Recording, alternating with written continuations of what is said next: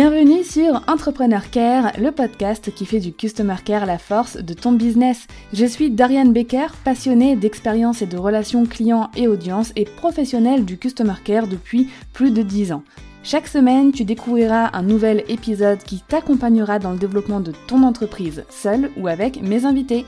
Si ton but est d'offrir à ton business toutes les chances de réussite qu'il mérite, alors abonne-toi et prépare-toi à faire fleurir ton business avec le Customer Care.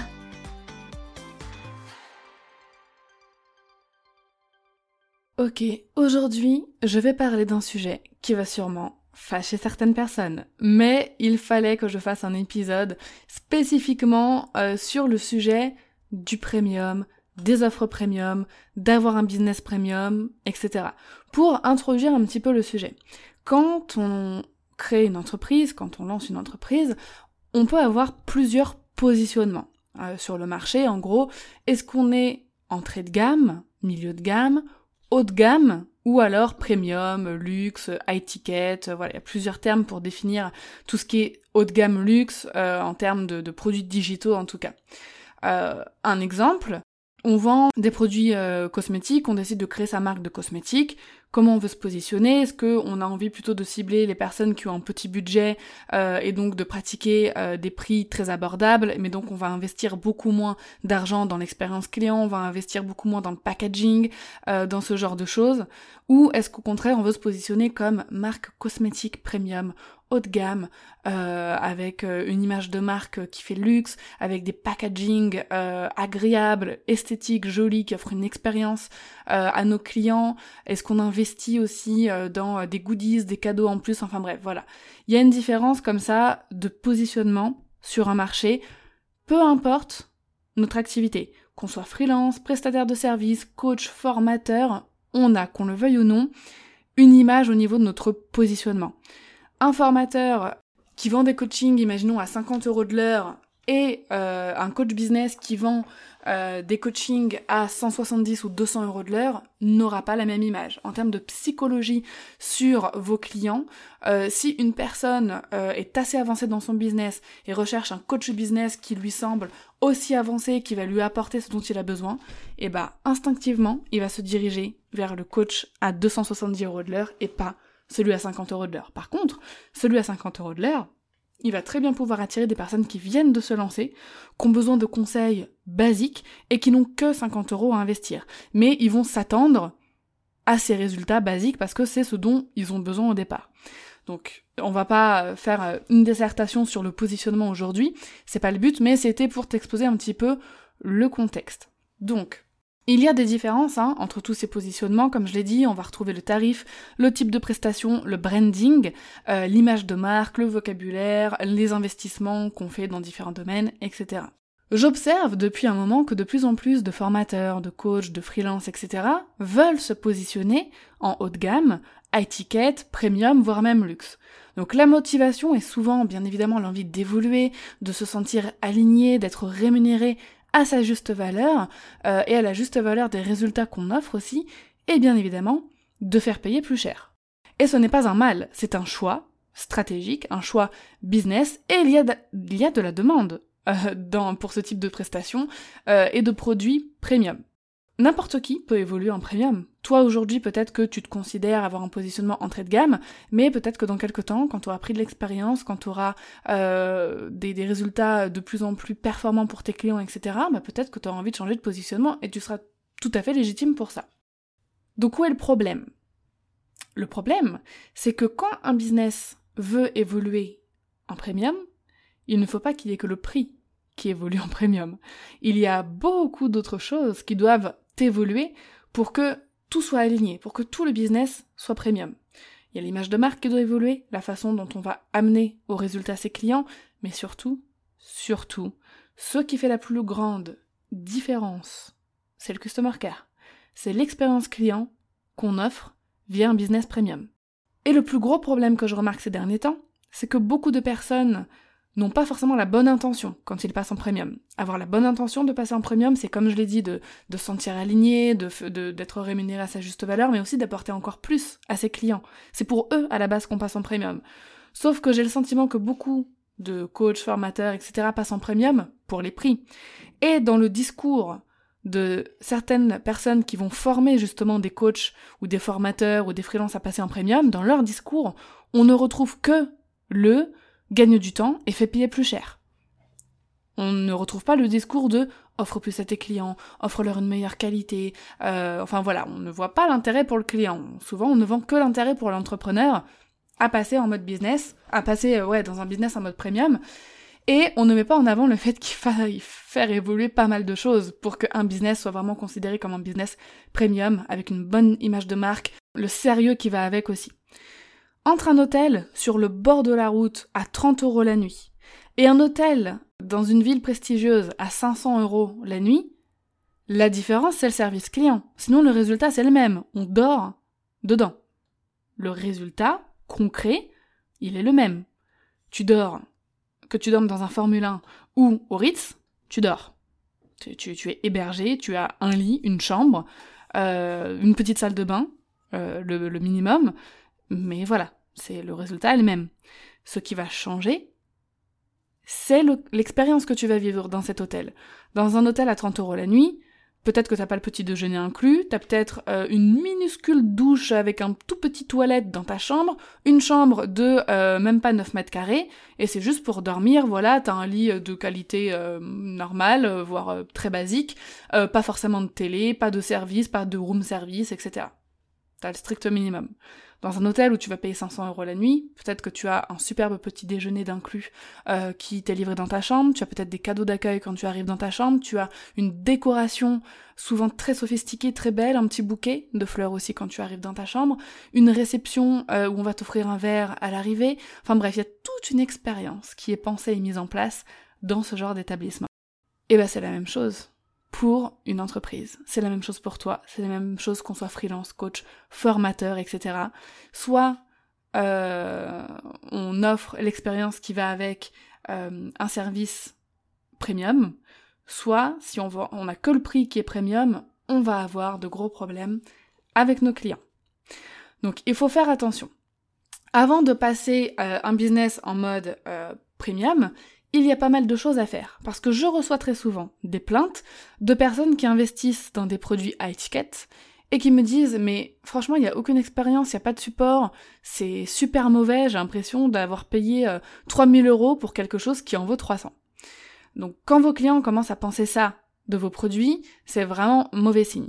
Donc le customer care d'un business premium ou d'une offre premium doit non seulement comporter toutes les bases d'un bon customer care, hein, que je, je, que je diffuse, dont je parle tout le temps, mais doit en plus offrir une expérience client mémorable. C'est pour l'expérience que tes clients vont payer euh, une prestation premium avec toi, au-delà même des résultats du produit. Donc bien évidemment, il faut que les résultats euh, soient atteints, hein, ça c'est sûr, mais euh, il faut aussi que l'expérience suive, c'est surtout pour ça qu'ils payent, pour vivre une expérience, quelque chose qu'ils ne vont pas vivre avec les autres, qui vont pouvoir vivre qu'avec toi.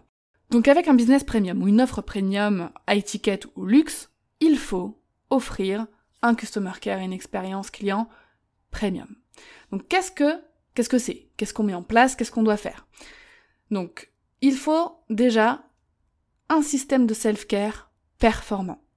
Donc un système de self-care, c'est un système où euh, les gens peuvent être autonomes. Alors tu vas me dire mais c'est contradictoire, mais pas du tout.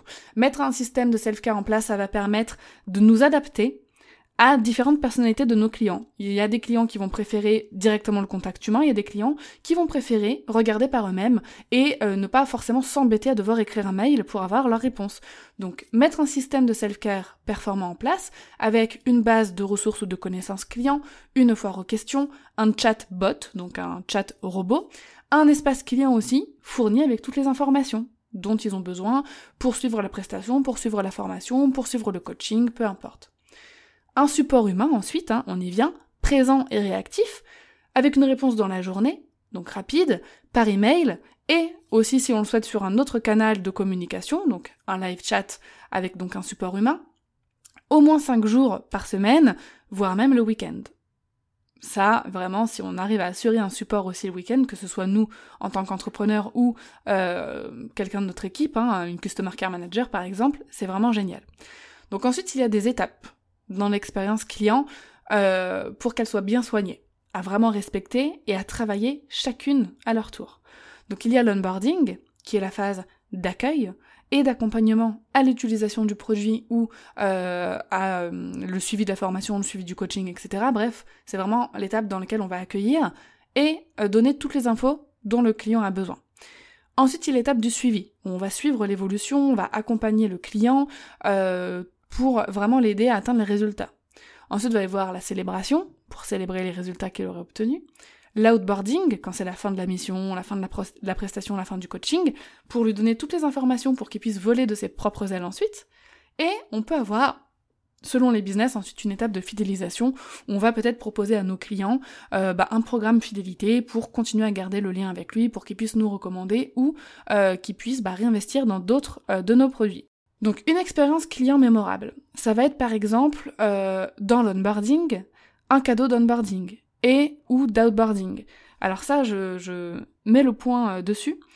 Quand on a un business premium, où les gens payent des prix premium, offrir un cadeau, pour moi, c'est le minimum. Enfin, ça, ça, rentre automatiquement dedans. Si tu as euh, un programme en ligne que tu fais payer, imaginons 3000 euros, euh, utiliser 15-20 euros par membre, c'est vraiment pas grand chose euh, pour faire cet effet waouh d'expérience client premium. Ils peuvent recevoir un petit cadeau, un petit goodie euh, à, domicile par colis. Tu peux aussi euh, lui envoyer une carte manuscrite. Donc j'ai parlé de, carte manuscrite avec le fondateur de l'entreprise Manuscrit dans l'épisode 120, si tu veux aller écouter. Il propose une solution d'automatisation de cartes manuscrites. On peut aussi avoir une relation digitale uniquement, hein, selon tes produits, mais euh, tu peux aussi avoir cette présence physique avec ces cadeaux. Ou alors organiser aussi un événement présentiel, si c'est possible pour toi, euh, au sein, euh, bah, avec tes clients, au sein d'un programme particulier, d'un coaching, d'une formation, ou même si tu veux, si tu es freelance et que tu veux rassembler tes clients ensemble pour du networking une fois par an, c'est possible aussi. On doit aussi faire en sorte d'offrir des plateformes agréables, que ce soit ton site internet, toutes les plateformes que tu utilises, bref, tout ce que tes clients vont devoir utiliser pour travailler avec toi, il faut que ce soit agréable, esthétique, beau, facile d'utilisation et comme on dit, UX friendly, donc user experience friendly. Si possible, il faut que tu mettes en place de l'over delivery. L'over delivery, c'est offrir plus que ce qui était attendu ou promis à tes clients, mais sans qu'ils le sachent. Par exemple, si dans la page de vente il y a marqué une heure de coaching offerte en plus, bah c'est pas de l'over delivery, c'est mis dans la page de vente, donc dans l'esprit de ton client, c'est inclus dans le prix. Par contre, si tu ne le mentionnes nulle part et que par exemple, imagine à la fin de la formation, tu vas dire eh bah vous avez tous droit à une heure de coaching offerte avec moi, ça me fait plaisir, c'était pas indiqué, c'est vraiment la surprise pour vous. Là, c'est de l'over delivery. Ensuite, tu peux aussi mettre en place des systèmes de gamification bien pensé. Donc la gamification, c'est vraiment d'utiliser des méthodologies ludiques, fun, euh, inspirées souvent de l'univers des jeux, euh, pour euh, gamifier en fait et rendre l'expérience vraiment plus agréable et plus sympathique pour tes clients. Souvent, pour obtenir un Customer Care Premium, il faut investir un petit peu. Donc investir en ressources humaines, donc un Customer Care Manager qui va gérer le support par exemple, investir euh, en outils, donc euh, des automatisations euh, par exemple, ou en cadeaux aussi, pour bah voilà, pour vraiment offrir cette expérience client premium. Donc pour moi c'est vraiment inconcevable, je le répète encore une fois, mais de vendre un produit digital premium sans un minimum d'attention physique, hein, que ce soit une carte cadeau ou même un cadeau, un cadeau physique. L'expérience client premium, c'est aussi un argument de vente. Hein, c'est pas seulement pour s'aligner avec les tarifs premium que tu veux pratiquer, euh, parce que les consommateurs recherchent cette expérience, donc il faut en parler, il faut le mettre en avant. Si tu mets tout en place une expérience client de dingue, mais que tu n'en parles jamais, tu vas peut-être pas attirer les bons clients. En plus de ça, il faut que tu cherches à attirer ces clients qui recherchent de l'expérience à vivre encore plus que euh, l'atteinte des résultats. Ça, c'est vraiment euh, super important. Donc pour conclure, je vais te dire de bien préparer ton customer care et ton expérience client premium avant de pivoter ton business en mode premium pour surprendre tes futurs clients et envoyer la bonne image dès le départ. C'est super dangereux. Vraiment. D'augmenter tes prix en mode premium, de passer par exemple de coaching euh, de coaching de groupe à 300 euros par personne à des coachings de groupe à 10 000 euros par personne, comme euh, je vois qu'il est souvent préconisé de faire, sans upgrader la qualité de ton customer care à des produits qui valent 10 000 euros par personne. Tu vois ce que je veux dire? C'est vraiment dangereux parce que euh, c'est le plantage assuré. Et pour prendre en exemple tous les messages que je reçois, tous les témoignages que je reçois de personnes qui investissent dans ce genre de programme et qui n'ont pas l'expérience qui suivent, je peux te dire que euh, ensuite ça fait mal parce que les demandes de remboursement pleuvent euh, et en, toute, en toute légitimité en plus de ça. Donc pour résumer, il te faut un excellent customer care de base, donc à chaque fois je parle de réactivité, de qualité des réponses, d'échanges, d'avoir des conversations avec ses clients, etc. Mais aussi de construire une expérience mémorable qui va mêler l'expérience digitale, hein, si tu vends sur le web, et l'expérience aussi physique. Donc avec euh, une étape d'onboarding vraiment bien mijotée, un suivi euh, quasi personnalisé, je dirais, euh, une des célébrations pour les réussites de tes clients, un outboarding avec un petit cadeau aussi, euh, c'est possible, mais qui permet de vraiment donner tout ce qu'il faut à tes clients pour la suite. Des plateformes UX friendly, esthétiques, avec la bonne image, voilà, de, la gamification aussi si jamais c'est quelque chose que tu veux mettre en place. Enfin voilà, tout ça c'est super important et tu dois penser à ça le mettre en place avant ou que ce soit prêt pour le pivotage de ton business en mode premium. Je te remercie d'avoir écouté cet épisode jusqu'au bout. Si tu as envie d'en parler avec moi, on peut se rejoindre sur Instagram à Dorian underscore Baker. Si tu aimes mon podcast, en règle générale, vraiment je t'invite à le noter sur ta plateforme d'écoute. Tu peux noter mon podcast sur Apple Podcast ou Spotify et me laisser un commentaire que je serai hyper heureuse de lire dans un futur épisode. En attendant l'épisode de la semaine prochaine, prends soin de toi